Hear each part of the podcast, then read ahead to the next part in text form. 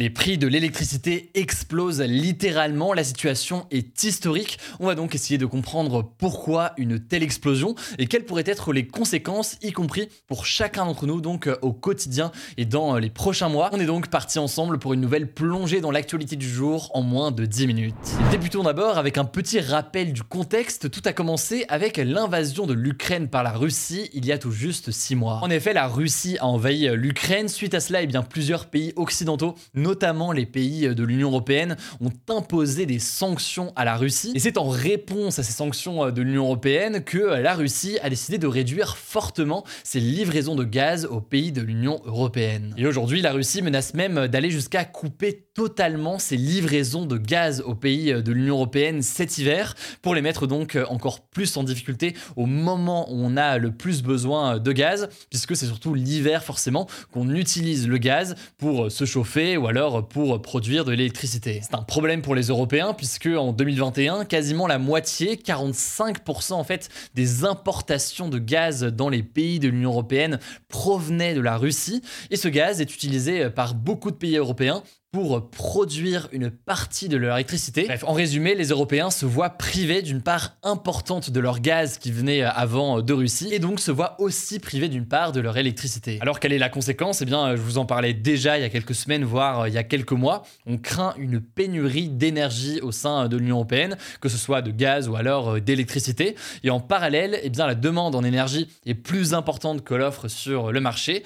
Conséquence, eh bien, les prix du gaz et les prix de l'électricité explose en ce moment. Alors dans ce contexte, certains pensaient que la France allait être relativement épargnée puisque la France a l'avantage d'être moins dépendante du gaz qui vient de Russie que les autres pays européens. C'est lié notamment à l'énergie nucléaire qui est très développée en France. En 2020 par exemple, près de 67% de l'électricité produite en France était d'origine nucléaire avec nos centrales nucléaires donc et ce contre seulement près de 6,7% d'électricité qui est issue du gaz. Pourtant, dans la pratique, comme euh, pas mal d'autres pays européens, eh bien, la situation aujourd'hui est extrêmement tendue. Le prix de gros de l'électricité euh, en France a atteint des nouveaux records euh, cette semaine. Alors, ce que l'on appelle le prix de gros, c'est pas le prix pour le consommateur et donc ce qu'il va avoir forcément sur sa facture, mais c'est en fait le prix de l'électricité en quelque sorte sur le marché. Pour vous donner un ordre de grandeur, ce prix de gros a atteint plus de 1000 euros pour ce que l'on appelle un mégawattheure. 1000 euros aujourd'hui contre environ 85 5 euros il y a un an, soit donc une multiplication par 12 du prix de gros de l'électricité en près d'un an. Alors comment l'expliquer? Eh bien, je viens de vous le dire, il y a évidemment la question euh, du gaz à l'échelle européenne et notamment tout de même à l'échelle de la France. Mais en plus de ça, en ce moment, eh bien, faut bien comprendre qu'on a un certain nombre de centrales nucléaires qui sont à l'arrêt. En effet, actuellement, euh, la moitié des centrales nucléaires en France sont à l'arrêt à cause de maintenance qui était euh, prévue. Mais cette semaine, eh bien, EDF a annoncé que l'arrêt de 4 réacteurs nucléaires allait être prolongé après la date prévue euh, initialement. La France, qui habituellement peut donc bien compter sur le nucléaire, peut moins compter sur le nucléaire aujourd'hui. Et donc, eh bien, ça a forcément un impact plus largement sur le marché de l'électricité euh, pour la France. Alors, une fois qu'on a dit ça, l'autre enjeu absolument majeur, évidemment, c'est de savoir si cette hausse du prix de l'électricité sur les marchés eh bien, va avoir un impact direct sur les consommateurs, les entreprises, les villes, bref, euh, sur la population au quotidien. Le tout donc dans un contexte déjà où la situation est difficile avec une hausse générale des prix qui est déjà très élevée euh, en France. Et c'est d'ailleurs ce qui se passe actuellement en Allemagne, par exemple. Le prix de l'électricité euh, pour les consommateurs a augmenté de 30% en juillet. Et en Angleterre, euh, situation assez similaire, le prix maximal auquel peut être vendue l'électricité pour les consommateurs a augmenté de près de 80%.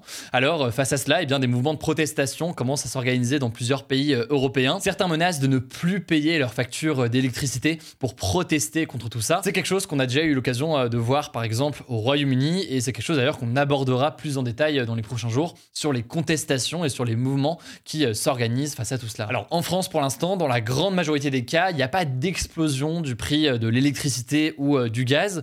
C'est lié en fait à un dispositif qui a été mis en place par le gouvernement pour bloquer l'augmentation des prix, c'est ce qui s'appelle le bouclier tarifaire. En gros, la hausse des tarifs de l'énergie chez les consommateurs est limitée à 4% d'augmentation d'ici à la fin de l'année. Cette limitation donc à 4% de l'augmentation, c'est pour ceux qui sont sur ce que l'on appelle les tarifs réglementés. en général, c'est le cas, mais si vous avez un doute, je vous invite tout de même à regarder de votre côté ce qu'il en est auprès de votre fournisseur d'énergie. Bon, mais le truc c'est que tout ça coûte cher à l'État aujourd'hui puisque l'État donc paye la différence entre eh bien ce que nous on paye au quotidien pour notre énergie et le prix réel sur le marché. Et donc la crainte c'est que eh bien le gouvernement mette fin à ce bouclier tarifaire, ce qui ferait forcément augmenter de façon importante pour chacun d'entre nous au quotidien les prix de l'énergie. C'est donc là évidemment une question fortement politique. Le gouvernement fait-il assez pour protéger la population? Faut-il renforcer ce bouclier tarifaire? Au contraire, faut-il changer la solution ou les modes de fonctionnement? Vous l'imaginez, il y a tout un débat important sur les mesures mises en place par le gouvernement en ce moment.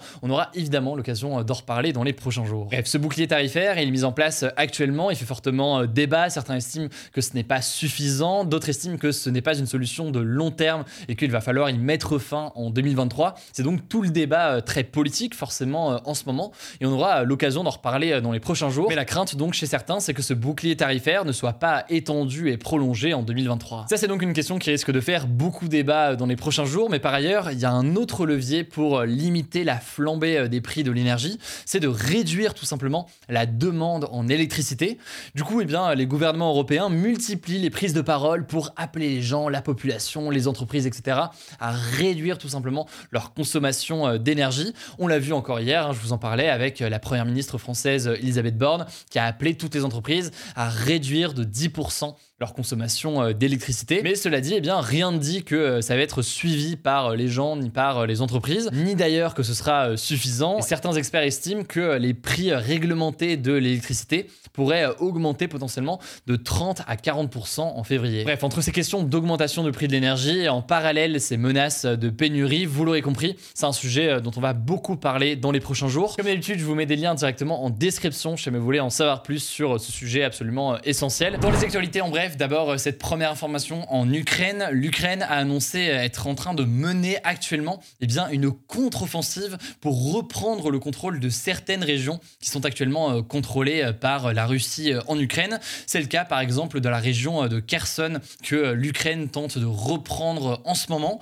Alors suite à ces déclarations, l'armée russe a répondu et déclaré de son côté avoir repoussé les attaques ukrainiennes auxquelles elle a eu affaire dans cette région ukrainienne de Kherson. Pour rappel, évidemment, c'est une guerre en ce moment qui se déroule. Et puisqu'on parle de guerre, c'est aussi une guerre de l'information. Les déclarations donc sur les avancées ou sur les non-avancées de chacun restent à prendre des pincettes quand les informations peuvent venir comme ça euh, de gouvernement. Évidemment, donc, on verra euh, ce qu'il en est. En tout cas, si vous voulez plus d'informations sur la situation actuellement en Ukraine, six mois après le début euh, de l'invasion de la Russie en Ukraine, eh bien, je vous renvoie à un post qu'on a fait sur Instagram, sur notre compte Hugo Decrypt, il y a quelques jours. C'est un post qui résume un petit peu la situation actuelle. Le lien est directement en description. Deuxième information, selon euh, Météo France, cet été 2022 euh, est le deuxième été le plus chaud de l'histoire en France. Alors Météo France compte ici donc les mois de juin, juillet et août. Et sur cette période, il a fait en moyenne, jour et nuit compris donc, il a fait euh, en moyenne 22,7 degrés en France. C'est donc près de 2,8 degrés de plus que la moyenne. Et en fait, il n'y a que l'été de l'année 2003 qui avait été plus chaud. C'est donc l'été de la grande canicule de 2003. Faut rappeler par ailleurs que cet été, eh bien, plusieurs records de chaleur absolus ont été euh, battus euh, cet été. Je le rappelle encore une fois euh, là aussi que eh bien, les phénomènes météorologiques extrêmes, quels qu'ils soient, sont voués à se multiplier et à s'intensifier avec le changement climatique. Puisqu'on est sur le climat justement en France, selon France Info, eh bien, les ministres du gouvernement vont avoir une formation ce mercredi pour les sensibiliser à la question climatique. cette formation va être faite par une climatologue qui est membre du groupe d'experts de l'ONU pour le climat, le GIEC donc. Alors ça peut paraître assez anecdotique dit comme ça, une formation comme ça euh, d'une journée, mais certains euh, commentateurs y voient le signe d'une sorte de prise de conscience sur euh, le sujet, surtout que cette formation, elle est bien donc pour tous les ministres, hein, pas juste pour le ministère de la Transition écologique. On verra donc dans tous les cas si ça se traduit par des mesures particulières et des actes cruciaux particuliers dans les prochains mois, puisque c'est évidemment le plus important. Quatrième information en bref que je voulais voir avec vous rapidement, à deux jours de la rentrée, la Fédération des conseils des parents d'élèves alerte sur le fait que plus de 1600 enfants scolarisés en France n'avaient pas de domicile cet été.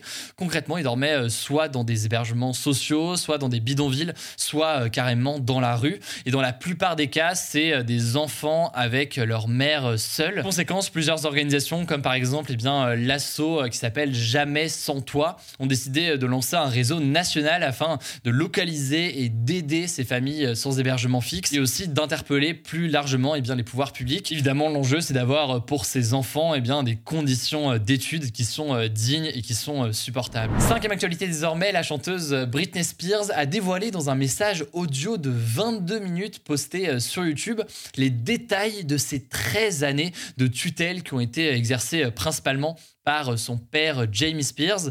Elle explique en fait que son père l'a puni pendant 13 ans en l'empêchant de voir quiconque ou de dire quoi que ce soit dans sa vie privée, tout en faisant d'elle, je cite, une machine dans sa vie d'artiste. Elle reproche notamment à sa famille de l'avoir, je cite, littéralement tué. Alors sa tutelle a été levée en novembre dernier. Depuis, Britney Spears s'est remariée avec son fiancé Sam Asghari qui a 28 ans et elle a quitté le réseau social Instagram. Si vous voulez plus d'informations ou découvrir ce message audio diffusé euh, sur YouTube, je vous mets le lien en description. Allez, on termine avec une actualité un petit peu plus légère euh, pour euh, finir. Selon une étude réalisée par l'IFOP, attention, les Français font partie des personnes les plus propres en Europe. En gros, on apprend que près de 76% des Français se lavent quotidiennement. Et oui, visiblement, c'est un chiffre qui est important, en tout cas par rapport aux autres pays européens.